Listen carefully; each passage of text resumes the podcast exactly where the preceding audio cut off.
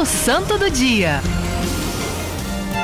O santo do dia de hoje nasceu na França em 1641. A sua mãe, desde muito cedinho, profetizou que o filho dele seria um santo religioso. Eu fico pensando, o que que os filhos, você mãe, você grávida, o que, que você pensa pro teu filho? Qual é o, o propósito? O que, que você incute nele desde a gestação? Ah, eu quero que meu filho seja um grande médico. Ah, eu quero que meu filho seja isso, aquilo, balalá, bolinha, bolinha, bolinha. Você tem muitos sonhos. Até porque é a mãe que vai sonhando pelo filho durante muito tempo na vida dele, né? Você já pensou, eu quero que ele seja um grande santo. Eu desejo que ele seja um grande santo. E eu vou promover para que ele seja um grande santo. Gente, quantos médicos passaram na história e o povo não sabe quem é? E os grandes santos, todo mundo sabe quem é. Já que você quer que seu filho seja famoso, queira que ele seja um grande santo. Aqui na Terra ele não vai ser conhecido. Os aplausos ficarão para depois. Como é, Santa Bernadette, que durante todo o tempo que ela ficou no convento, ninguém sabia que ela tinha tinha tido as, que ela que tinha visto Nossa Senhora. Depois que ela morreu, foi que ficaram sabendo. Então os aplausos serão para depois, não para agora. Mas o que você deseja para o teu filho? O que você profetiza sobre o seu filho? A sua filha? Se você nunca pensou nisso, que tal pensar agora? Até para os filhos que você terá. Wesley tem os filhos dele. A esposa dele está gestando mais um filho. O que, que o Wesley quer para os filhos dele? O que ele pensa? Qual é o projeto? Quer que ele seja famoso, ganhe a vida aqui na terra? E o evangelho que diz? De que vale o homem ganhar o mundo inteiro e vir a perder a própria vida.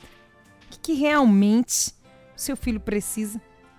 Qual é o real valor que você precisa imprimir nele? Ela não, porém, olha que lindo, ela não forçou ele a esse discernimento. Ela deixou ele livre, mas deu essa opção, mostrou para ele a eternidade.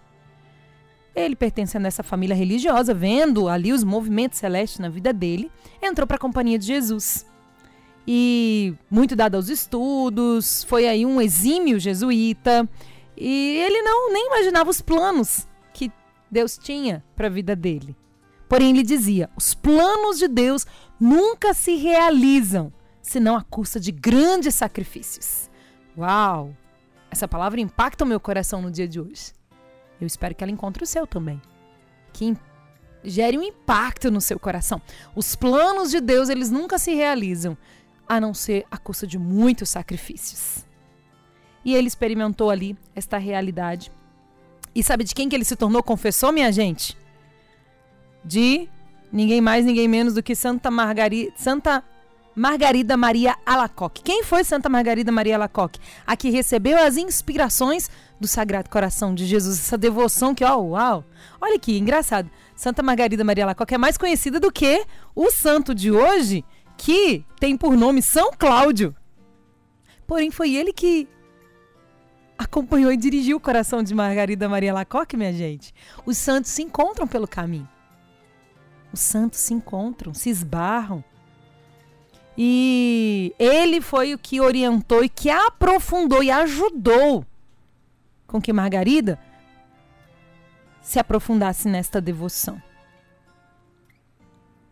E ele precisou, né, é, voltar, sair da, daquele lugar onde ele estava. Ele mergulhou ali na devoção junto com ela, mas por obediência ele teve que ir para Londres, onde ele sofreu incompreensões, os sacrifícios da vontade de Deus por parte dos cristãos, dos não católicos, ao ponto de calúnias, mentiras, de levarem ele a julgamento e até mesmo à prisão. Ele só não foi morto por causa da intervenção do rei da França. Na época, Luís XV. São Cláudio depois voltou para o berço sagrado, da devoção ao Sagrado Coração de Jesus e com apenas 41 anos ele foi para a glória. Ele havia profetizado que Margarida Maria Alacoque seria esta mulher que divulgaria a devoção. O seu testemunho nos mostra que é de um coração, que é do coração de Jesus, que vem a santidade para o nosso coração. Quanta coisa o santo de hoje não nos ensina, não é verdade? Reconhecido pela igreja, porém pelos homens de sua época, não. Você, mãe, você, gestante, Você que sonha com uma vida com um filho. O que você sonha de verdade para ele? Sendo que nós estamos aqui nesta terra para conquistar a eternidade. Esse é o nosso objetivo de vida. E quanto mais nós nos aproximamos desse, desse objetivo, mais felizes nós somos. Você quer a felicidade para o teu filho? Você quer a felicidade para você? Então se aproxime do seu objetivo de vida, que é alcançar a eternidade. Mas como, Flavinha? Os passos que você tem dado, eles já te aproximam um pouquinho mais de Deus. A quaresma está chegando. Quais são as penitências, as propósitos, os propósitos, as propostas que você está fazendo para viver o plano e o projeto de Deus para sua vida?